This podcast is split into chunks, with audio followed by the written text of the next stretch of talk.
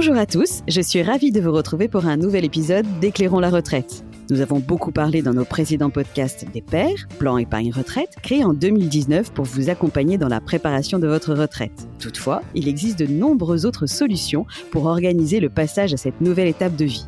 Ainsi, pour faire la lumière sur le sujet, je suis ravie d'accueillir Yann Pelard, responsable du service commercial épargne et retraite au sein du réseau Digital Courtage de BNP Paribas Cardiff. Bonjour Yann.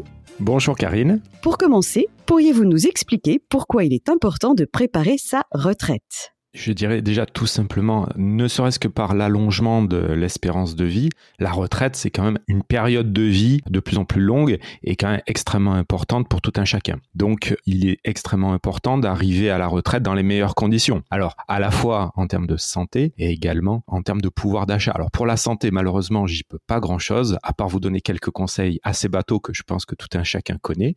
En tout cas, pour ma part, mon domaine, c'est plus la gestion de patrimoine. Et donc, anticiper la retraite, c'est aussi améliorer à la fois ses revenus et également optimiser euh, les charges inhérentes à la retraite. J'entends que commencer à préparer sa retraite le plus tôt possible est le mieux.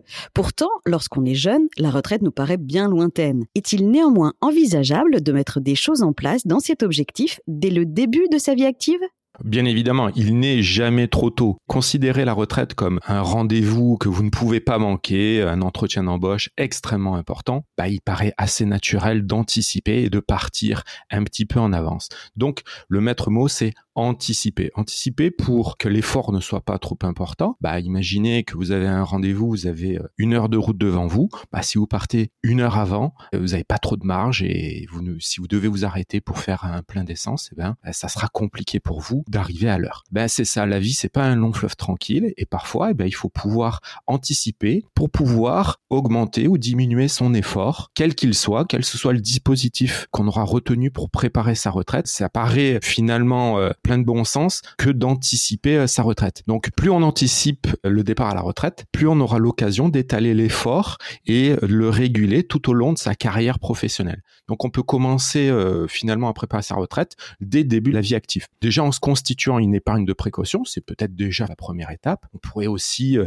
imaginer investir dans l'immobilier en faisant l'acquisition de sa résidence principale. C'est aussi un bon moyen de préparer sa retraite. Et en tant que salarié, finalement, il y a tout un tas de dispositifs qui existent, qui sont mis en œuvre par euh, votre entreprise. Il y a plusieurs moyens de préparer sa retraite, et ce, dès le début de la vie active. Et ensuite, dans le même temps, vous pouvez aussi vous orienter vers divers placements financiers avec des horizons plus lointains. Ces placements permettent finalement d'aller rechercher de la performance dans votre épargne tout en se constituant un complément de revenus au moment venu. Arrêtons-nous sur l'acquisition de la résidence principale. En quoi est-ce une manière de préparer sa retraite? Préparer sa retraite, en quelque sorte, c'est deux choses. C'est gérer un budget. Un budget, c'est réduire au maximum les charges et, d'un autre côté, c'est optimiser les revenus acquérir sa résidence principale, ben, c'est se laisser la chance au moment du départ à la retraite peut-être de ne plus avoir de charges liées à un crédit immobilier ou de si on est locataire, eh ben, de plus avoir de loyer à payer à ce moment-là. Donc c'est déjà optimiser ses dépenses. C'est aussi peut-être se laisser la possibilité de revendre cette résidence principale pour disposer d'un capital au moment de la retraite et de l'investir euh, comme on l'entend et réaliser peut-être des projets ou disposer d'un capital pour pouvoir euh, augmenter ses revenus. C'est tout simplement se laisser la possibilité de se constituer un patrimoine qui pourrait être fort utile le moment venu. Toujours sur les investissements immobiliers, il est également possible d'acquérir une résidence secondaire, que l'on soit propriétaire ou non de son logement principal ou encore opter pour l'investissement locatif. Alors, ce qu'il faut retenir, déjà, la première chose, c'est qu'il n'est pas indispensable d'être propriétaire de sa résidence principale pour acheter une résidence secondaire ou investir en locatif. Euh, la résidence secondaire peut vous permettre d'acheter euh, un peu plus grand ou plus éloigné de la ville pour euh, bénéficier d'une maison de vacances ou euh, quand bien même de la mettre en location si vous le souhaitez, euh, ce qui vous permettrait de bénéficier de revenus complémentaires. Vous pouvez aussi envisager une résidence secondaire comme bah, votre future résidence lorsque vous décidez de prendre votre retraite. Même logique finalement pour le locatif. Ça peut se faire de différentes façons pour bénéficier de revenus complémentaires immédiatement ou pour des revenus futurs si vous le faites en ayant recours soit à l'investissement avec du cash, soit vous pouvez le faire aussi en ayant recours au crédit. Et l'investissement locatif, là aussi, on peut le faire de différentes façons. On peut le faire euh, dans des dispositifs défiscalisants, donc euh, tels que la loi Pinel, euh, qui est le dispositif actuel, ou pas. C'est là aussi différentes façons d'envisager l'investissement locatif. Parlez-nous des SCPI. Les SCPI, alors cet acronyme, on va peut-être déjà le définir, c'est les sociétés civiles de placement en immobilier. Donc qu'est-ce que c'est? Finalement, c'est des structures d'investissement collectif en immobilier. Imaginez que vous voudriez investir et acheter euh, un immeuble de bureau à la défense, hein, euh, par exemple. Hein. Bah, seul, c'est quand même très compliqué parce que c'est des investissements extrêmement lourds, extrêmement coûteux. Bah, là, c'est plusieurs investisseurs qui se regroupent et qui euh, achètent des fractions en fait de cet immeuble et pas que d'un seul immeuble. C'est un ensemble d'investissements et un ensemble d'investisseurs. Donc, c'est être associé avec tout un tas d'autres investisseurs au sein de véhicules qui vous permettent d'investir dans euh, différents types de logements, alors soit du professionnel, du commerce ou euh, du locatif, particulier j'entends. L'intérêt aussi des SCPI, c'est de rendre l'immobilier ou l'acquisition d'immobilier un peu plus accessible puisque quand vous achetez un bien immobilier en direct, euh, ça a une valeur, vous achetez une maison, elle a un prix et vous devez investir le prix convenu. Investir en SCPI, ben on peut le fractionner. Finalement, vous investissez au niveau que vous déterminez. Si vous avez de l'épargne, ben vous allez investir le montant dont vous disposez. Si vous voulez avoir recours au crédit pour investir dans des SCPI, ben vous pouvez investir au niveau d'endettement et au niveau de crédit que vous pouvez obtenir. Donc finalement, vous pourrez fractionner l'investissement en fonction de votre situation. Il n'y a pas de contrainte Comme tout placement, il ne faut pas oublier de prendre en compte la fiscalité. Pourriez-vous parcourir rapidement celle appliquée aux investissements immobiliers? Ah, alors très rapidement, ben évidemment, quand on parle d'immobilier, il faut pas oublier en face les charges.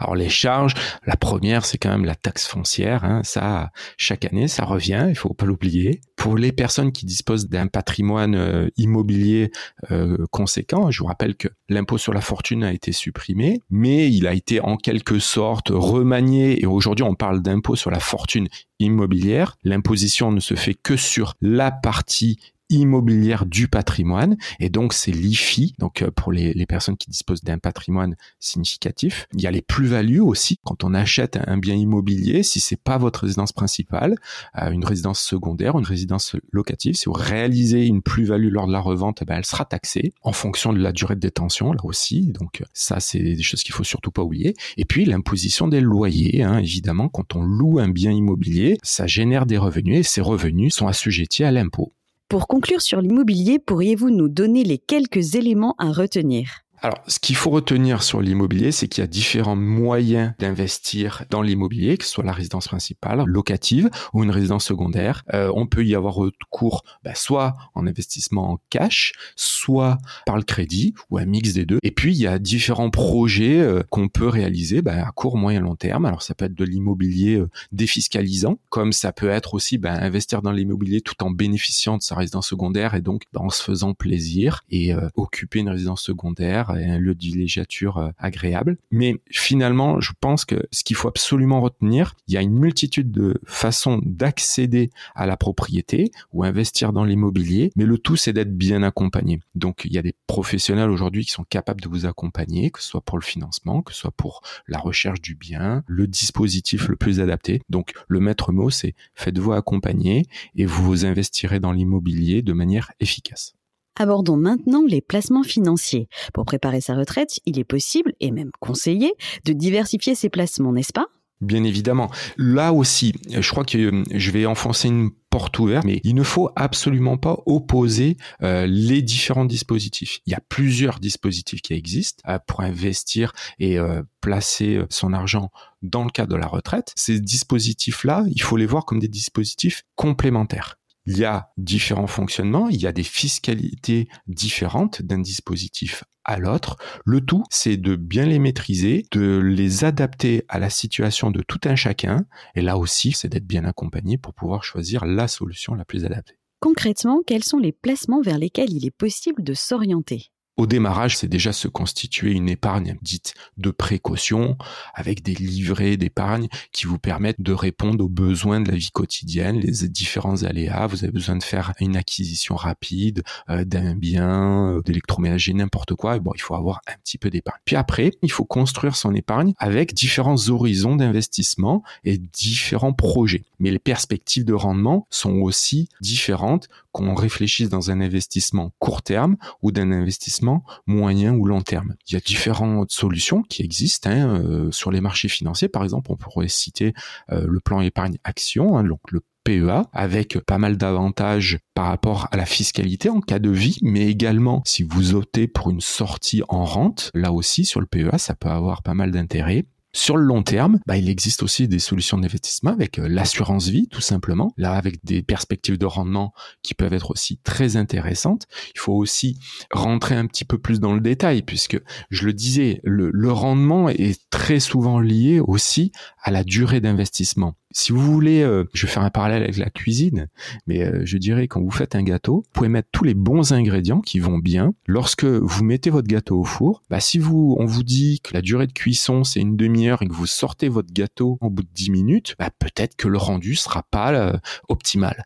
Par contre, si vous vous laissez le temps qui était prévu à la fin, vous verrez que malgré les aléas que peuvent connaître les marchés boursiers, à un moment donné, votre meilleur allié, c'est quand même la durée. Et c'est là où vous pouvez finalement piloter au mieux le fameux couple risque rendement. Et enfin, il existe aussi, hein, euh, quand on parle d'investissement euh, pour la retraite, des dispositifs. Vous l'avez dit en préambule, vous avez parlé du plan épargne retraite, et donc on peut parler aussi du plan épargne retraite individuel. Et le plan épargne retraite individuel, c'est se constituer un capital pour la retraite à votre rythme. L'effort finalement, c'est vous qu'il en fonction de votre situation, de votre possibilité. Et vous pouvez aussi opter pour un avantage fiscal puisque les versements que vous réalisez au sein d'un plan retraite individuel peuvent, si vous le souhaitez, être défiscalisés. Et donc là aussi, c'est euh, allier le meilleur des deux, c'est-à-dire préparer votre tête et optimiser aussi votre fiscalité euh, pendant votre phase d'épargne. Nous avons d'ailleurs plusieurs épisodes de nos podcasts consacrés au plan épargne retraite. N'hésitez pas à les écouter ou à les réécouter pour en connaître les détails. Revenons à la préparation de notre retraite. Nos auditeurs salariés peuvent-ils également compter sur l'épargne mise en place par leur entreprise pour la préparer? Oui, tout à fait. Les dispositifs d'épargne mis en place par l'entreprise peuvent également permettre de se constituer un complément de revenus euh, pour la retraite. Il existe différents euh, dispositifs qui peuvent être mis en place euh, par les entreprises, les PER collectifs ou PER obligatoires. Alors on parle souvent aussi du plan épargne euh, entreprise, le PE, c'est l'épargne salariale. Donc comme on le sait, c'est des investissements en fait qui sont bloqués pendant 5 ans. Le salarié se constitue alors une épargne de précaution, soit une épargne pour sa retraite en laissant l'argent bah, peut-être un peu plus que 5 ans et beaucoup voient aussi leur plan épargne entreprise, leur PE, comme une réserve d'épargne qu'ils débloqueront qu'au moment venu, qu'au moment de la retraite. D'ailleurs, si le fonctionnement de ces PEE ou de ces pairs collectifs et obligatoires vous intéresse, sachez que nous avons des podcasts qui leur sont dédiés. Pour conclure, pourriez-vous nous rappeler ce qu'il faut retenir sur les différentes façons de préparer sa retraite? En synthèse, la première chose à retenir, c'est qu'il y a énormément de formules. Il y a des formules à la fois pour réduire les dépenses euh, qu'on doit anticiper pour la retraite, donc ça peut passer par l'acquisition de la résidence principale, D'autres formules bah, pour optimiser ses revenus, ça peut être, euh, on l'a vu, hein, donc là aussi, on, a parlé d'immobilier, alors l'immobilier papier avec les CPI, euh, l'immobilier euh, physique avec l'investissement locatif, la résidence secondaire, mais c'est aussi toutes les solutions d'épargne qui existent, PEA, PER, l'assurance vie. Finalement, il y a énormément de solutions qui permettent tout simplement de trouver la solution la plus adaptée en fonction de la situation de tout un chacun. Donc, tout un tas de solutions, donc ça c'est quand même une chance extraordinaire. Je dirais pour conclure, faites-vous accompagner et euh, mettez en place le plus tôt possible le ou les dispositifs les plus adaptés à votre situation. Il n'est jamais trop tôt pour démarrer, pour préparer sa retraite. Un grand merci à vous Yann de nous avoir éclairé sur les différents moyens existants pour préparer sa retraite. Encore une fois, merci à vous de nous avoir écoutés. Nous espérons que ce podcast vous a été utile. N'hésitez pas à le partager et à en parler autour de vous. Pour ma part, je vous dis à très vite pour un nouvel épisode d'Éclairons la retraite.